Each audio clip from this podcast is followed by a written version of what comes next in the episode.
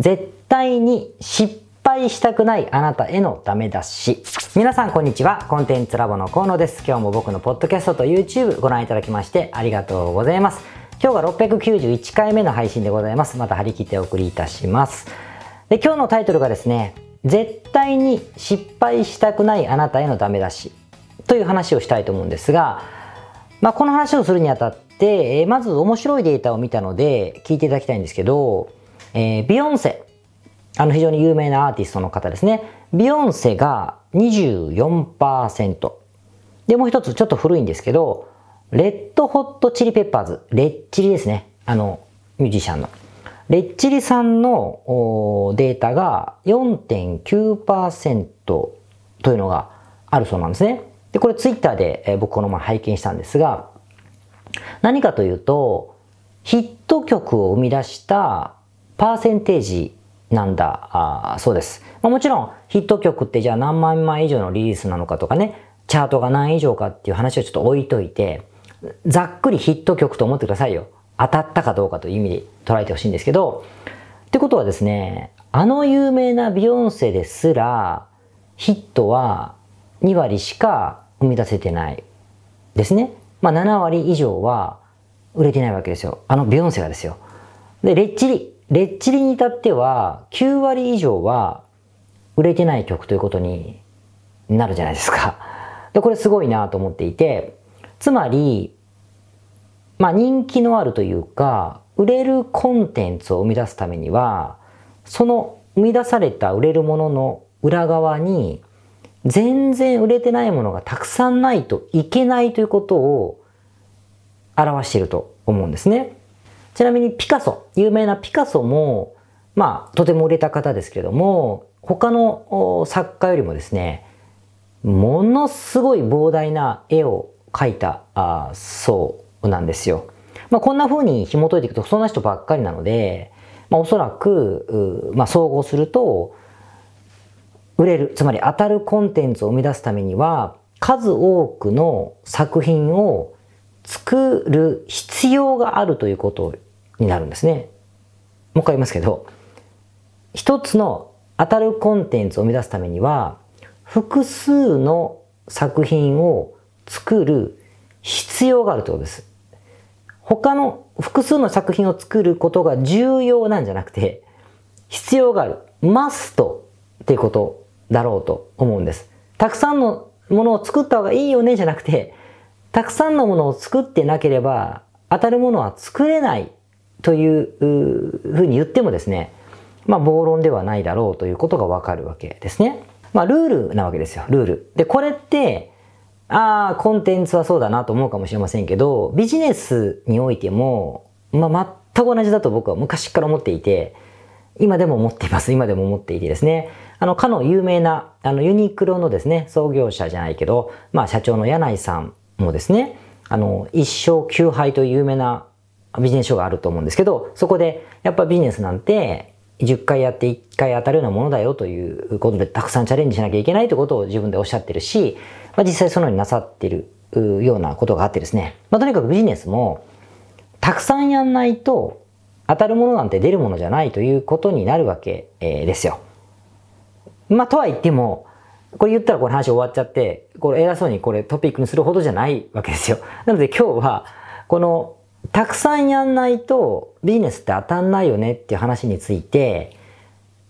特に我々のレベルのですね、皆さんと同じような僕も含めてですけど、の起業家、スモールビジネスオーナーが、これをどう捉えたらいいかって話をちょっとしたいなと思います。つまり、身の丈にあってどう捉えるかって意味ですね。ちょっと聞いてみてください。で、まあ、このビジネスにおいても、たくさんの数をこなさなければ、売れるもの、儲かるものということは生み出せるもんじゃないという前提に立ったときに、でもなんでこれがたくさん言われてるかというと、この前提を忘れてしまう方が多いからなんですけど、じゃあこの前提を忘れる人がどこに多いかというとですね、実は、すでに起業している社長さんよりも、これから起業したい人の方が、この原則を忘れているか、知らないかってことが多いと思うんですね。あとは、これから頑張ろうとしている起業家ではなくて、すでにうまくいっている成功しているというか、成果が出ている起業家にもこれ忘れてしまう人がとても多いなと思うので、まあ、このからくりを話していきたいと思うんですが、まず、まあ、起業をこれからしたい人の話をしますとですね、で起業したい人たちが、じゃあ何を考えるかというと、最初からですね、数をたくさんやらなければいいものなんて生み出せないと思ってる人って、僕はあんまり見たことないですね。まあ、10人お話しして、1人か2人がそれを分かってますよと最初からおっしゃって、それを体現される方ぐらいな感じかな。ほとんどの方はこれをやられないし、認識されていない。やる気がない。そういうことをする気がない。もっと、まあ、極端で、とにかく今からやるもの、今からやるものは、最初から当てたい。当てたいっつっても何億にもバーンと上げたいって意味じゃなくて、絶対に失敗しないものを選びたいというふうに思ってるのが常ですね。だから、絶対に失敗しないと分かりきっているものが見つかるまでは起業をしませんし、行動すら起こさない、副業ですら始めないですし、その絶対に失敗しないものを探し求めている何年間という人がわーっているんですよね。で、しかも失敗しないということが本当に腹の底から確信が持てないとですね、何一つ始めないということになるわけですよ。まあ、しかしながら、当然この原則というか、ルールに当てはめれば、数をこなさなければうまくいかないんですから、一個だけしかやらないし、やりもしない。一個だけしかもうまくいくものが見つかるまでやらない。確信するまでやらないってことはこのルールに反するので、まあ、絶対見つかるわけないし、うまくいかないじゃないですか。まあ、正しくは何か見ますけど、ヒットさせるために、まずは何かから始めてみるということが新しい姿、何かを全うするとかリリースしてしまうということがとにかく正しい姿なんですよね。でもちろん、しつこいですけど、そんなこと言ってると乱暴すぎてですね、じゃあ何でもいいから闇雲にも見たものを全部やったらいいのかっていう話があるんですけど、そこまで極端じゃなくて、そんなやっぱ時間もお金も皆さんないので、ある種、成功率が高いものを選ぶ必要がもちろんあります。ありますよ。だから僕だって、えー、こういう配信だったり、自分がやってるビジネススクールだったり、コンサルティングでは成功率が高いものを当然選びます。選んで提案したりとかしながら進めていくわけですから、こうあるんです。セオリーはもちろんある。あるんだけども、とはいえ、これ絶対失敗しない確率めっちゃ高いよなと思ってても、うまくいかないものってあるんですよ。その場合は、ピボットする。つまり違うものに変えたりとかってことをする方もやっぱ一部いらっしゃるので、やはりやってみないとわからないところがあるから、やるしかないわけですよ。やるしかない。ってことなんですね。なんですけど、しつこいですが、人の心はそんなに単純ではないので、特にやっぱり何もしたことがない方、2、3個やって当たったことがある方だったら別ですけど、何もしたことがない方にとっては、失敗するかもしれないことを取り掛かるって、まあ、恐怖でしかない。しかも、サラリーマンの時代が長いような、サラリーマンというか会社員、会社勤めの時代が長い方はですね、えー、そんなことに慣れてませんので、不確実なことに投入するのは慣れてないから、まあ、ビビっているのは当たり前だと思うんです。まあ、しかも、本当にそれで一発目にですね、やったものが外れちゃったら、まあ、心が折れますよ。時間もかけてるし、お金もかけてるだろうし。もしくは、その失敗したくない度合いがずるずるいっちゃってですね、執着するんです。あの自分がやったことに。で、この商売で絶対にうまくいかせるぞと思ってずるずる粘っちゃう。うまくいかないのに、まあ、あの手この手でなんかいろいろ考えちゃって、なんとかこのビジネスを当てるぞというふうにずるずるいっちゃうようになりがちなんですね。じゃあ整理をすると、ビジネスというのは何個かやらないと当たりが出ないというルールがある とします。しかしながら何個もやっているような精神的強度が保ちにくいし、何個もやってるお金とか時間っていうのは、まあ、かけづらいという話がある。じゃあこのダブルバインドというか、この両極端なことをどうクリアするかって話が、起業をこれからする方にとってはポイントになるんですね。ポイントになる。じゃあ、解決策は何かというと、まあ、結構単純で、さっき言ったんですけど、一つ一つのサービスをリリースをする時間とお金まあ自分の労力ですよ。の、とお金をいかにちっちゃくできるかというゲームをするのが解決策なんですよね。もう一回言いますけど、失敗しなくない。で、たくさん時間をかけちゃったら失敗したら落ち込んで心が折れる。もしくはたくさん時間とお金をかけちゃったら執着してこのサンクコストって言うんだけど、損したくない気持ちがあって、なんとかこれを無理や、無理だと分かってる、頭で分かってるんだけど、心がついてこなくて粘っちゃうってことになるわけだから、解決策はたくさんしなくちゃいけない。でも、いっぱいやっちゃったら心が折れるんであれば、一個一個を軽く考えるしかないんですよ。一個一個気軽に考えるしかなくて、その気軽っていうのは、時間もお金も対してコミットしないということが非常に重要になるということなんですね。なのでやり方としては、準備をしすぎないことですね。多分、このうまくいくかどうかを試すための労力とかお金を最小にしようと思ったら、準備の時間を短くする必要があるじゃないですか。ってなってくると、絶対必要なのは、ウェブサイトじゃないですか。ウェブサイトと、ウェブサイトにアクセスを流すという行為は絶対いるので、ここだけしかいらないんですよ。つまりサービスの中身がなかったり、準備ができていなくても、こういう商品、こういうサービスでいくらですよみたいなことだけ作ってしまって、ペラペラの1枚ペラのウェブサイトでもいいんですよね。ランディングページって言ったりしますけど、そこに広告を本当にさらっと流した結果、反応があるかどうかということから始める。でそこからなか、それがなかったら中身を準備しようが何しようがもう無駄じゃないですか。なので、それ全部後回しにするというのが、やっぱ唯一できる皆さんの回避策かなと思いますね。だから僕もビジネススクールとかコンサルでは、そのような手順でしか案内しません。しませんね。しませんし、実際、まあ、グループコンサルをですね、このままやったんですけど、要はビジネススクール受けてる方々が、あの、一度に返して、あの、そこで質問をいただくような場を作ったんですが、そこでもですね、例えばある方が、まあ、留学サービスのリリースを準備しているんだけど、一個一個の学校にね、許可を取って、それを掲載していくのかみたいな話になったんですけど、それって、お客さんから問い合わせがなかったらもう意味ないですよね。意味ないし、その学校に問い合わせをするお客さんが現れない限りは、許可を取るのって後でもいいわけですよ。ですよね。で、あと、法人、団体であれば、肖像権はありませんので、著作権はあったとしても、学校載せることについては別に、えー、まあ、ルール違反ではないので、もう全部載しちゃうんですよ。バーっと載しちゃって、連絡したこともないけど。行ったこともないけど、のしちゃって、で、こういうことができますよっていうふうにして、お客さんから問い合わせがあって、で、実際アプローチをしなくちゃいけない時にやっても十分間に合う。という順番がいいんじゃないかって話とかですね。まあ、この話が結構たくさん、ん出ました。で、くどいですけど、多くの人は、準備しすぎるんですよね。だから執着しちゃって、そこを離れられなかったりとか、もしくは準備ここまでしたのにと思って私はもう起業ダメなのよというぐらい、え、極端に心が折れるってことが起こりがちかなと思うので、とにかく数はやっていく必要があるという前提であれば、数を一個一個やるときの一番最初の入り口はとにかく一番ライトなもので、えー、確認していく。そのライトなものというのは何かというと、準備ではなくて世に出すことだから、ウェブサイトをペラペラ中身なくていいから作っていただいてサービスの中身とかオペレーション決めてなくていいですよ。作ってしまって問い合わせを取る、注文を取る、みたいなことをまずやってみるってことがすごく重要かなというふうに思いますね。まあ、ちなみに誤解があるといけないので訂正しますけれども、いくら失敗しなくちゃいけないと言ってもですね、全部失敗するわけじゃないですよ。あの、僕らのクライアントさんでも1回目で成功してる人の方が多いですよ。多いです、実際は。実際多いんだけど、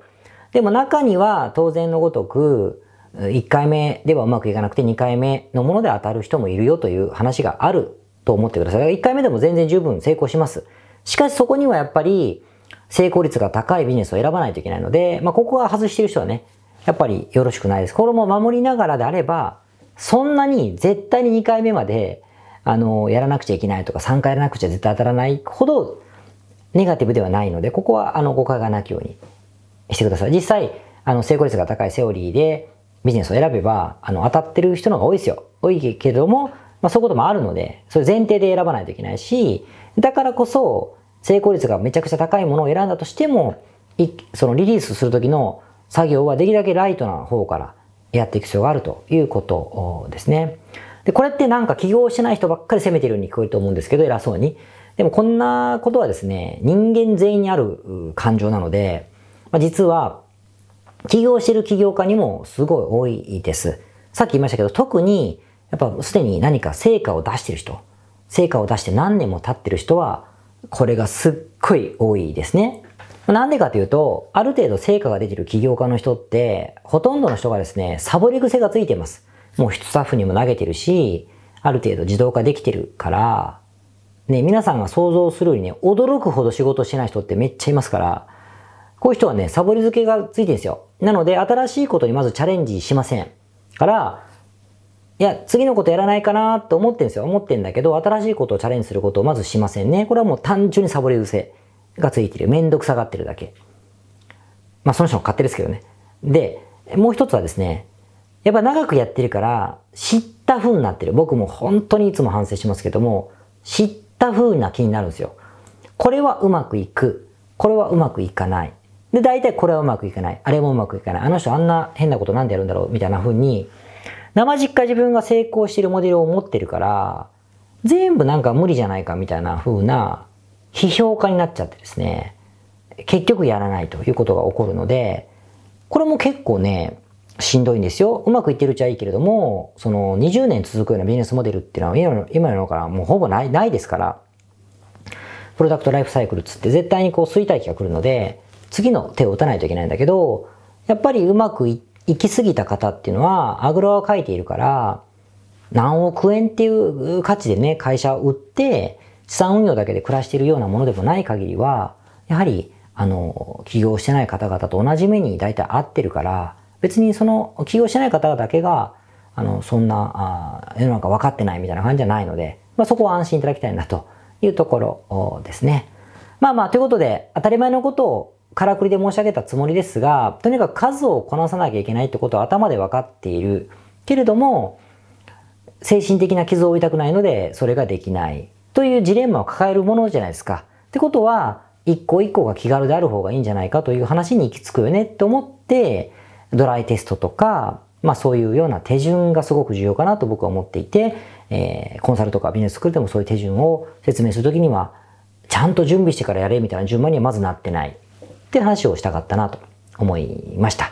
まあまあもし今、ぐずぐずしてる方がいればですね、まあとにかくやれよというのが重要なので、今のお話が参考になればいいなと思いました。それではまた来週。はい。それでは691回目の691の雑談をしたいと思いますが、これ雑談もね、聞いてくださってる方がいるんですって、え耳にしたことがあるので、とってもありがたありがたいですね。こんなあ話を聞いてくださってありがとうございます。えー、沖縄に行ってき、えー、ました。えー、無事帰ってきたんですけども、おかげさまでですね、4日間とも快晴だったんですよ。しかしながらですね、8月の末はですね、沖縄に、というかもう日本近海に3つ同時に台風が現れていて、出たよと思って、また俺雨男でやろうと思ってたんですけど、ギリギリ到着しなくてですね、僕の帰った次の日に沖縄、あの、暴風圏に入っちゃったんですけど、助かりました。だからすごく快晴に恵まれましてですね、すごく良い旅になりました。まあ綺麗なあ磯に行ってですねシュノーケリングをして、まあ、キャッキャキャッキャ子供とゆったりですね写真水中で撮ってみたりしてですねやったりとか、まあ噂の美ら海水族館に行ってですねジンベエザメが餌を食べているところを見てみたりでっかいマンタを見てみたりですねああいうことをしてみたりあとは何でしょうアグー豚のしゃぶしゃぶを食べてみたりですねあと何でしょう沖縄そばとかソーキそばを食べて優しい味とか言いながら人気店に行って感動してみたりですねあとマリンスポーツをね、して、バーッと引っ張れるようなことを、まあ、子供がやってましたけど、ああいうことやったりとかね。まあ、とにかく、夏休みっていう感じの旅行がですね、久々にできて、えー、よかった。よかったです。で、しかも僕はですね、飛行機で、飛行機で旅をするのが個人的にすっごい好きなんですよ。未だに。で、それがしたくて起業したところってやっぱあって、まあサーフィンも好きだったので、まあ、その頃からね、独身の頃とかは毎年、1回2回ぐらい一人で海外に行ってましたけど、やっぱ自由な時間を使ってね、海外旅行を好きにできてサーフィンもしたいなと思ったから、起業したところってやっぱ大きいぐらい好きなので、まあ飛行機に乗って旅をするとやっぱ興奮するわけですよ。で、こうテンションも上がりましてですね、非常に個人的には刺激的でした。皆さんもとっくにオープンされてると思いますけど僕はあの旅行にこの3年間飛行機乗っては行ってなかったので海外ではありませんが結構スイッチ入りましたねでもやばいのがうわ海外来てっていうのがムズムズ度が半端なくてこれやばいですね。どうしましょう。今年まだね僕ね家族のケアがあって海外長い期間行けないんですよね。だからちょっと来年ぐらいは解放されちゃったらやばいなと思っておりますがでもまあ皆さんの国に行けたら嬉しいなと思いますのでお誘いがあればまた連絡いただければなと思っております。ということで非常に良い、えー、期間でしたね。もちろん仕事もしましたよ。仕事もしましたけどね。とても良い、ため、でしたということですね。それではまた。皆さんこんにちは。コンテンツラボの河野と申します。この YouTube チャンネルをご覧いただきましてありがとうございます。え普段は在住の起業家の皆さんにインターネットを使ったビジネスのサポートをさせていただいております。これまで、え約3000人の方々のビジネスのサポートを行い、すべてのクライアントさんの売上総額は300億を超えているぐらいだと思います。えこのチャンネルではそんな経験をもとにインターネットビジネスもしくはインターネットを使った起業について、え詳しく役に立つ情報をお送りするように心がけております。海外においての事例もとても豊富に含んでいますので、日本の方にも適用できることがとっても多いと思っております。ぜひチャンネル登録をして配信をご覧になってみてください。ポッドキャストをお聞きの皆様、こんにちは。コンテンツラボの山口よし子と申します。普段はサンフランシスコに住んでおりまして、日々現地からコンテンツラボのお仕事を行っています。いつもご視聴ありがとうございます。いつも聞いてくださっている海外在住の方、日本在住の方、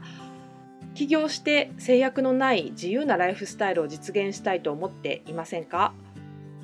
今日はそんな皆様にですねお知らせとお願いがありましてこんな風に最後にお邪魔させていただいています。そのお願いというのはですねコンテンツラボのコンサルティングサービスについて知っていただくということです。で、あのー、番組の中でも河野が時々メンバーさんと呼ばせていただいていることがありますのでご存知の方も多いと思います。起業前の方にはビジネスプランを一緒に考えることから始め起業後の方には集客組織化異業種展開だったりはたまたお金の残し方とかそして望むライフスタイルの実現というところまでですねメールやオンライン通話でのコンサルティングのほかに学べる仕組みとしてあの定期的に私たちの方からコンサルティングを受けていただいているメンバーさん用に教材をあのお配りしたりですね。あと世界各地にお住まいの起業してビジネスの広がりを目指す日本人の方同士とつながれる仕組みを取り入れたりといったコンサルティングやコミュニティ参加が全て入ったサービスになっております。私たちのクライアントさんは7割が海外在住者在住者さんでですね。3割が日本にお住まいの方です。これから起業したい方、すでに起業している方、あとはあの起業して少し時間が経ってもうあの成長期に入られている方皆さんそれぞれあのビジネスのステージはそれぞれですけれどもとても刺激的にご一緒させていただいています。でよく聞かれるのですけれども海外在住ということにかかわらずですね私どもでは日本にお住まいでビジネスを展開している方とかあの起業計画されている方にもお使いいただけるコンサルティングサービスとなっていますのでご安心ください。起業前起業後日本海外とか関わらずプロフェッショナルな支援やコミュニティ参加でもっともっと成長したいとお考えの方におすすめのコンサルティングサービスとなっております。であの知っていただくことがお願いだったのですけれどもここからは皆さんにあの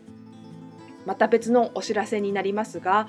ご興味がある方のために河野が世界各都市で実施して大好評をいただいているネット企業ビジネスセミナーを無料で公開しています。まだ何をしていいかわからない方にはどんなビジネスをするべきかすでに何かを始めている方のためにはどのようにビジネスを成長させるのかといったような濃い内容をですね4時間以上でとても詳しくお話ししています。もちろんあのコンテンツラボの強みとして今まであの一緒にサポートして大きくなってきた実際起業されている方たちの生の声も聞けてしまう貴重なものになっています。そしてさらに特別に今回取り下ろした「How to」というものを含めた実践編のセミナーも特別にご覧いただけるようになっております。ネットショップを始めてみたいとかサービス業をしてみたいコンサルティングやコーチング業をやってみたい自分の持っている情報を売ってみたいなどですね全てカバーしている動画セミナーになっています。で先ほども申したように視聴は無料となっておりますので今すぐこのメールの中にある概要のリンクをクリックいただくかコンテンツラボという名前で検索して動画を請求してご覧になってください。